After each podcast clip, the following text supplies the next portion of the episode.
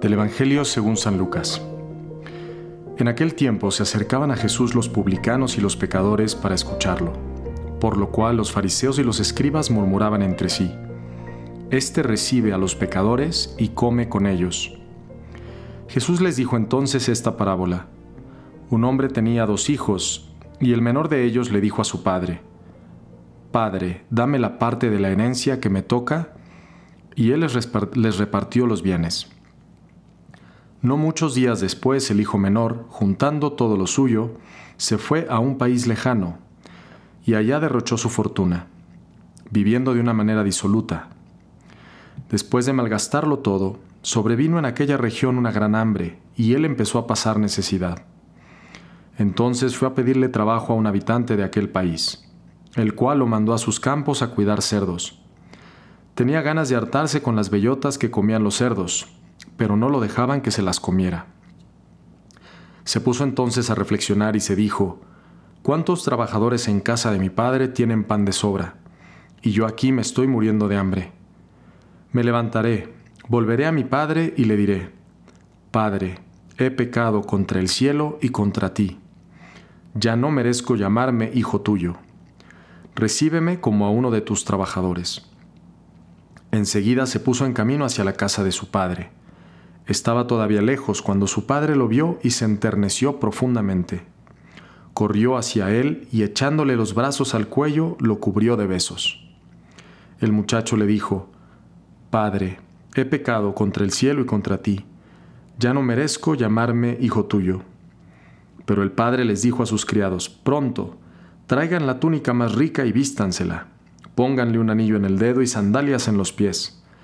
Traigan el becerro gordo y mátenlo Comamos y hagamos una fiesta porque este hijo mío estaba muerto y ha vuelto a la vida.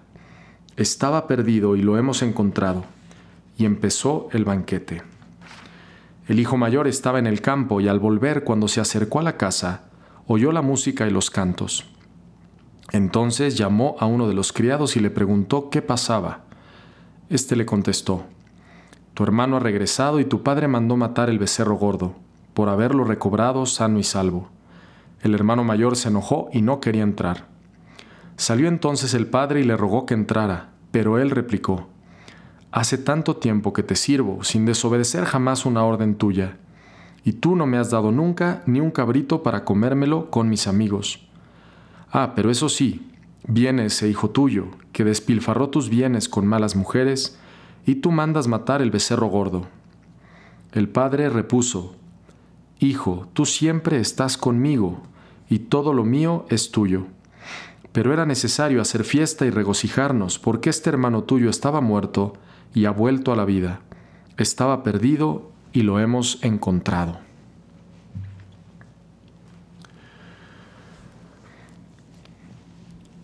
Recuerdo perfectamente hace ya varios años, em, bastantes años, que yo estaba en un momento de mi vida en donde pues me sentía no solo me sentía, yo creo que estaba bastante alejado de Dios. Y cayó en mis brazos, en mis manos, perdón, cayó en mis manos un, un librito que hablaba sobre el amor de Dios Padre. No sé cómo llegó, no me acuerdo si mi mamá me lo, me lo, me lo dio, pero me impactó, me impactó lo que decía del amor incondicional del Padre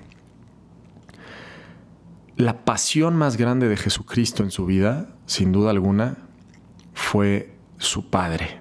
Si ustedes se ponen a pensar, para Jesús lo más importante en su vida era agradar a su Padre. Y a todo mundo le hablaba del Padre.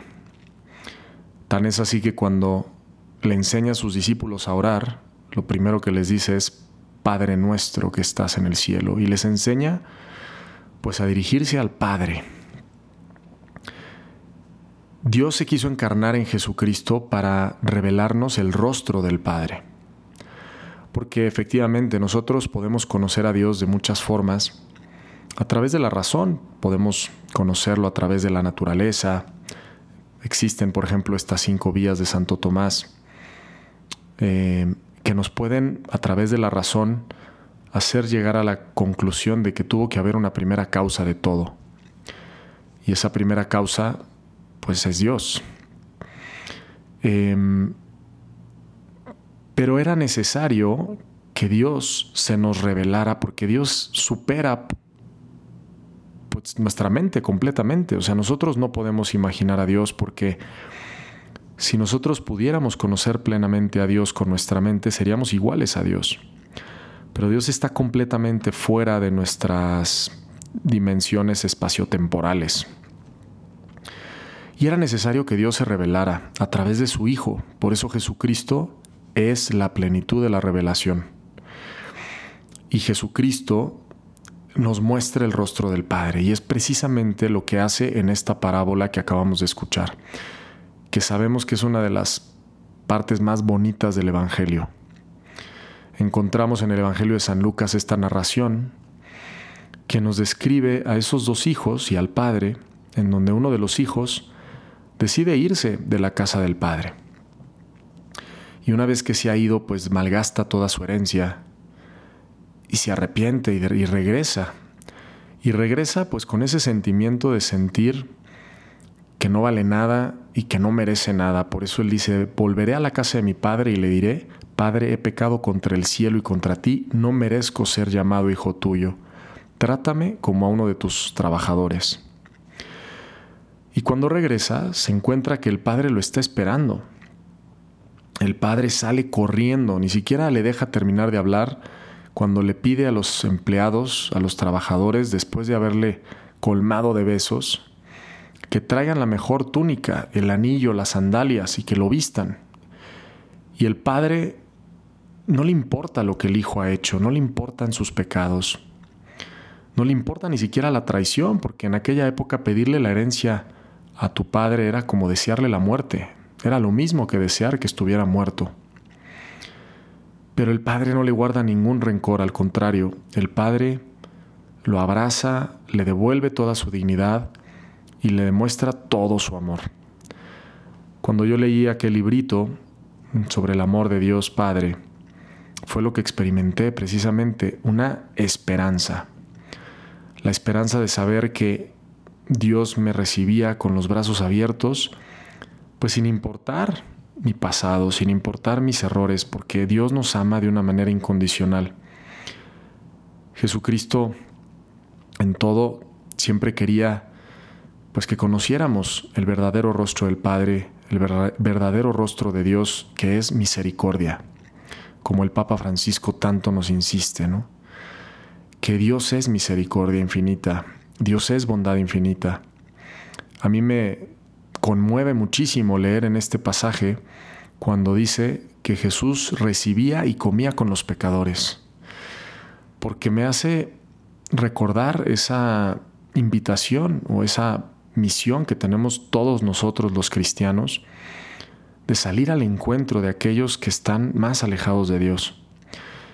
Más que juzgarlos, más que criticarlos, pues imitar a Cristo recibirlos, salir al encuentro, escucharlos y revelarles el amor del corazón del Padre, para que ellos a través de nosotros puedan conocer a ese Padre misericordioso. Y si tú tal vez te identificas con el hijo menor, o tal vez con el hijo mayor, pues dejarte abrazar por el amor del Padre. Entonces hoy pues recordamos en este episodio de ¿Qué haría Jesús? pues el gran amor que Jesús le tiene a su Padre y cómo, pues si nosotros queremos ser buenos discípulos de Cristo, tenemos que imitarle en ese amor al Padre y en esa confianza en su infinita misericordia. Que Dios nos conceda esa gracia de experimentar y de confiar en ese Dios que es todo bondad, todo misericordia, que nos llene de esperanza y nos ayude a seguir perseverando en el camino de la vida. Que Dios los bendiga muchísimo. Les invito a compartir este podcast con otras personas para que mucha gente más pueda conocer y amar a Jesús. Yo soy el Padre Pablo Solís y me puedes seguir en Instagram en Pablo Solís LC. Buen día, que Dios te bendiga.